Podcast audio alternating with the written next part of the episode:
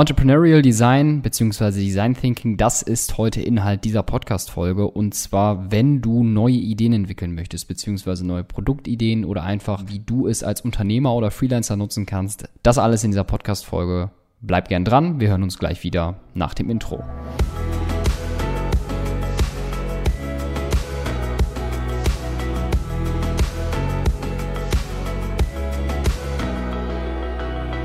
Willkommen zurück. Ich bin Philipp, Fotograf und Videograf als Freelancer und ich freue mich sehr, dass du in dieser Podcast-Folge dabei bist. Erstmal vorweg, vielen, vielen, vielen Dank für das echt gute Feedback auf die letzten Podcast-Folgen. Ich produziere ja diesen Podcast ein wenig vor, weil ich ja immer sehr viele Termine in der Woche habe und meistens ähm, am Wochenende sehr gut die Podcast-Folgen und Blog-Einträge erstellen kann. Deswegen muss ich einfach ein wenig vorarbeiten. Und das Schöne ist einfach, das wirklich gute Feedback von euch zu bekommen, von den Zuhörern zu bekommen, ähm, E-Mails zu bekommen mit Feedback, mit neuen Ideen und so weiter und so fort. Macht das gerne weiter, bewertet den Podcast und vor allem, wenn ihr gerade unterwegs seid, am Rechner seid und ihr gerade diese Podcast-Folge zum Beispiel mit iTunes oder Spotify hört, dann macht gerne ein kurzes Foto, packt es in eure Instagram Story, markiert mich, dann sehe ich das und das freut mich wirklich ungemein und motiviert einen natürlich auch noch weitere Folgen für euch aufzunehmen. Zurück zum Thema Entrepreneurial Design beziehungsweise ähm, Design Thinking.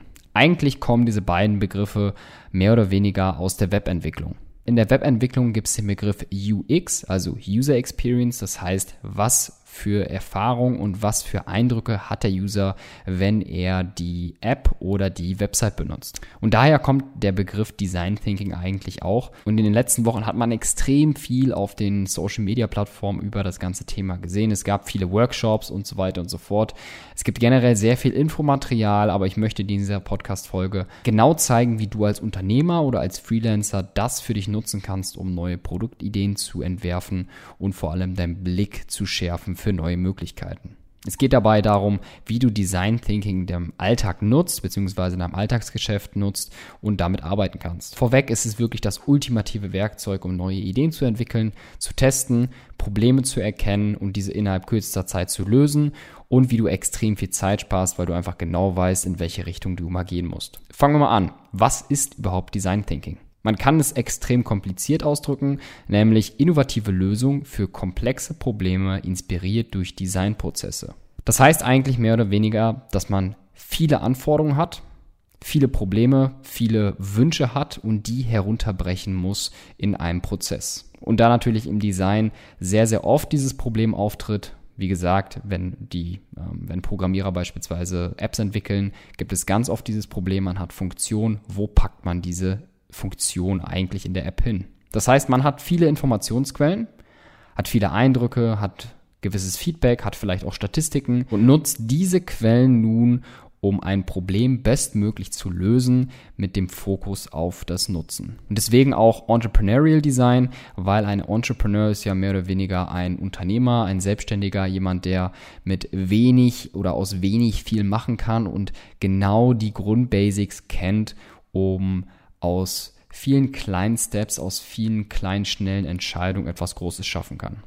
Und jetzt stell dir mal bitte die Frage, warum die Buttons in den Apps genauso sind, wie sie sind. Warum ist der Button zum Beispiel für, für das Liken oder auch für das Teilen genau da hingekommen, wo es heutzutage ist, zum Beispiel auf Facebook, LinkedIn oder Instagram? Warum können selbst kleine Kinder, das finde ich immer wieder extrem bemerkenswert, zum Beispiel meine kleine Nichte, die kann einfach YouTube und Netflix einfach mehr oder weniger autark nutzen, ohne dass ich ihr irgendwas darin gezeigt habe. Und dazu gibt es auch ein ganz cooles Video. Schau mal auf meinem Blog vorbei, das habe ich da mal verlinkt. Und zwar geht es darum, dass ein Affe äh, die Instagram-App genutzt hat. Und zwar vollkommen autark, ohne dass man irgendwie eingreifen musste, hat dieser Affe genau verstanden, wie man scrollt, wie man Bilder öffnet, wie man sich die Bilder anschaut und so weiter und so fort. Und das alles heruntergebrochen ist die Arbeitsweise, wie die App entstanden ist, und zwar mit Design Thinking. Es ist wirklich eine großartige Methode und wir sprechen jetzt hier wirklich nur über die Webentwicklung ihr müsst mal wirklich das Werkzeug dahinter verstehen und verstehen, dass ihr mit dieser Art zu denken viele Probleme lösen könnt, weil viele Menschen einfach Dinge zu schnell annehmen, ohne es wirklich zu hinterfragen. Design Thinking ist also ein innovatives Modell, ein Wahrnehmungsmodell, ähm, wo man sich auf Menschen zentriert, beziehungsweise auf eine menschenzentrierte Beobachtung setzt und schnelle Prototypings baut. Prototyping ist ja immer etwas Neues von Grund auf zu schaffen. Dabei sollte man aber immer das Ziel verfolgen, ähm, kleinere Prototypings und kleinere Tests zu bauen, die man dann testet und dann wirklich auswertet, um zu merken, funktioniert das genauso, wie wir uns das vorstellen. Warum sollten wir überhaupt Design Thinking bzw. Entrepreneurial Design nutzen? Also, wie ich schon mal gesagt habe, ist Design Thinking so eine Art Framework. Also so eine Art Werkzeugkiste, die du für dich nutzen kannst, um neue Probleme zu identifizieren und diese zu lösen. Es ist eine sehr, sehr, sehr gute Denkweise für Unternehmer, für Freelancer, Selbstständige, um neue Märkte und neue Dienstleistungen für sich zu erschließen.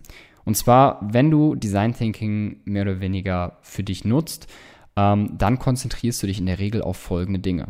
Du konzentrierst dich darauf, die Welt mit den Augen deiner Kunden zu sehen, die wirklichen Bedürfnisse dieser Kunden aufzudecken und vor allem auch zu merken, was die Kunden genau wollen. In der Arbeitsweise ähm, hast du es drauf, produktive Ideen und Lösungen zu generieren, und zwar massenhaft. Und du lernst, wie du sehr schnell neue Ideen auf Märkte durchführst, testest und schaust, ob diese funktionieren. Wichtig ist, dass beim Design Thinking, dass es kein linearer Prozess von Anfang bis Ende ist. Viele Leute arbeiten ja genau nach diesem Schema, das heißt, sie wollen anfangen und sie wollen zu Ende kommen. Am besten alles vollkommen vorprogrammiert, alles vollkommen mit Prozessen, wollen gar nicht viel überlegen, aber das ist bei Design Thinking auf jeden Fall notwendig. Du gehst also nicht zum Beispiel die Schritte 1, 2, 3, 4 und 5, so wie du es normal machen würdest, sondern im Designprozess, im, im, im Design Thinking Framework nutzt du also beispielsweise die Schritte 1, 3, 4, dann gehst du wieder zurück auf 2, 5, dann gehst du wieder komplett zurück an den Anfang auf 1 und so weiter und so fort. Also ich glaube, du verstehst, was ich meine. Du gehst also iterativ in Schleifen durch, versuchst ein Problem zu lösen, dann wieder zum Anfang zu gehen, dieses Problem nochmal zu beleuchten von allen Seiten.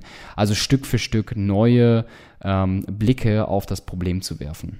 Und dabei musst du am besten die Komplexität so gering wie möglich halten, weil sofern du wirklich startest und sofern du die ersten Dinge umsetzt, kommt, kommt die Komplexität automatisch. Es ist immer so, wenn du neue Dinge kreierst, dann wieder neue Dinge kreierst, gibt es immer wieder Schnittstellen, die du optimieren musst. Es gibt immer Komplexitäten, die auftreten. Deswegen halte alles immer so einfach wie möglich, denn die Komplexität kommt automatisch. Versuch also die meisten Dinge in deiner Arbeitsweise zu reduzieren versuch dich auf die erfolgreichsten Maßnahmen zu konzentrieren, die, die bei dir funktioniert haben oder bei einem anderen Unternehmer oder Freelancer beziehungsweise im Markt gut funktioniert haben. Schau auch auf die Trends, welche Dinge funktionieren aktuell. Zum Beispiel ist es ja so, dass 2020 sehr viel wieder auf das, ähm, auf einfache Bilder geht, also das ganze Thema ähm, ja, sozusagen Farbkorrektur, Latz, alles total durchbearbeiten, gerade im Fotografie- und Filmbereich, ist gar nicht mehr so in, sondern man geht eher auf die einfachen und vor allem authentischen Videos. Siehe auch eben TikTok. Und meiner Meinung nach ist Entrepreneurial Design eine Denkweise, die sich darauf konzentriert, wie man Herausforderungen um sich herum betrachtet. Und meiner Meinung nach ist Entrepreneurial Design beziehungsweise Design Thinking eben ein, eine Denkweise, ähm, um neue Herausforderungen und neue Probleme zu entdecken, diese zu lösen. Und das Wichtige ist dabei, dass du sehr achtsam damit bist, wie du Dinge ähm, wertest und vor allem, was du als kenne ich bereits, habe ich bereits schon mal ausprobiert, wertest oder wirklich offen für neue Dinge sein wirst, damit du alles in Richtung Innovation lenkst, also sprich neue Dinge miteinander kombinieren und so, so Probleme zu lösen.